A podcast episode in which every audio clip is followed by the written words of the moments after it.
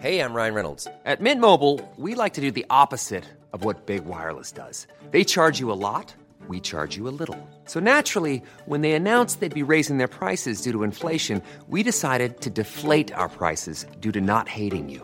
That's right. We're cutting the price of Mint Unlimited from $30 a month to just $15 a month. Give it a try at mintmobile.com slash switch. $45 upfront for three months plus taxes and fees. Promo rate for new customers for limited time. Unlimited more than 40 gigabytes per month. Slows. Full terms at mintmobile.com. Dear listeners, good morning and welcome to Com d'Archi, the podcast that opens the doors to the fascinating world of architecture. For newcomers, let me introduce myself. I'm the spokesperson of Anne-Charlotte Depont, PhD in History of Architecture, published author, head of a communication and development agency based in Paris, France, dedicated to architecture.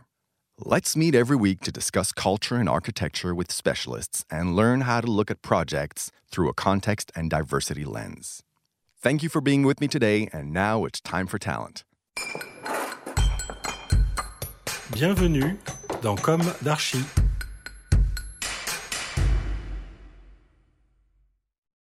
Hi everybody, hi Anna Paola Civardi and Fabrizio Fiorentino. Hi. Hi. Thank you for being here today. You are both architects. In two, three sentences, could you describe your office?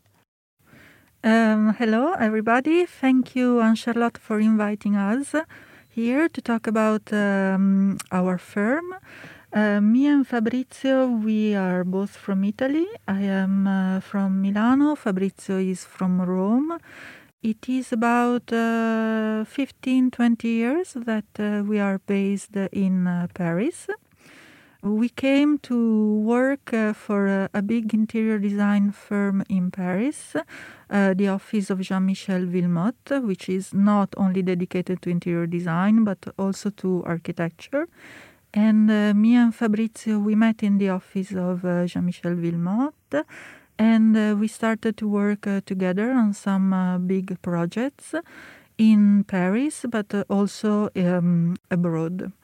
In 2015, me and Fabrizio, we decided to found our own firm, driven by the desire of uh, establish our style and to work on our own projects. Now you will talk to us about Live in Paris project? Yes, of course. We mainly work on uh, renovation. We did a lot of apartments in uh, France, but also in Italy and uh, some in Asia. We had some uh, retail projects, and uh, we have a big client that we follow since 2017, which is uh, called Live in Paris. It is uh, a company that approached us with the um, goal of develop a new concept of hospitality. The key word of our client is uh, to come and live Paris as a real Parisian. Therefore, they have um, developed an uh, apart hotel concept with location in uh, the main areas of uh, Paris. It goes from uh, the Louvre to Montmartre, the Opera, all the areas where there are uh, big uh, and important monuments.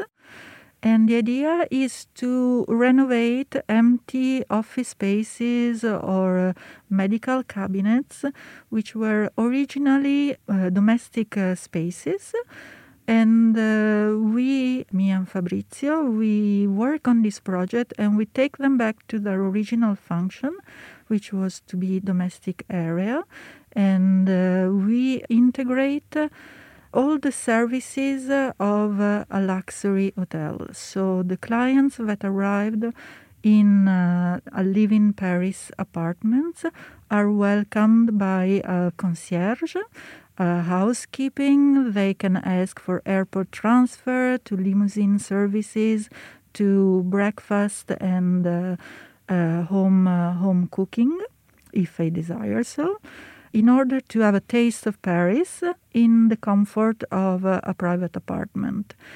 The apartment they range from 60 to 130 square meters. It's uh, the minimum is a two to up to four or six bedroom, and they can uh, welcome six to ten customers. So the target clients are uh, foreigners, uh, travelers with families or with kids, because all the apartments are equipped with uh, a lounge area where where, where the client can rest after strolling around Paris.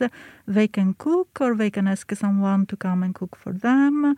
They have a very uh, sophisticated and uh, detailed housekeeping and the um, the cleanliness of the apartment is very important, especially after this um, pandemic uh, experience has been coming into our lives.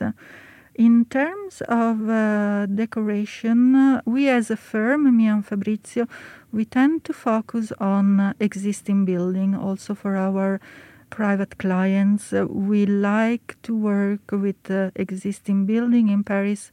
We have the opportunity to work on uh, Haussmannian buildings where there are a lot of uh, very nice details that uh, we, as much as we can, like to keep and restore. And I am referring to wall or ceiling uh, moldings, to um, mirrors, to old uh, wood flooring.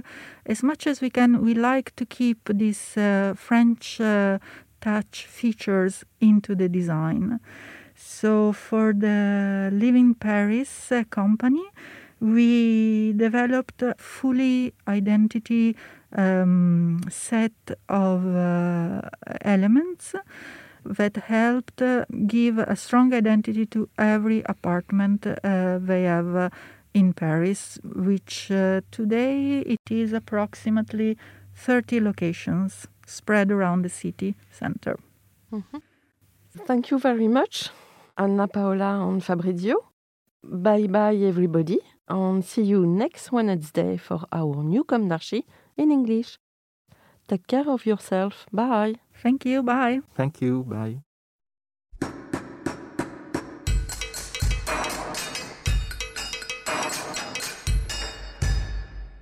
Thank you for listening. Don't forget to tune in to our previous content on Instagram at Comme Podcast. If you like it, make sure to promote the podcast by giving it five stars on Apple Podcast and adding a comment, or on any of your favorite podcast platforms.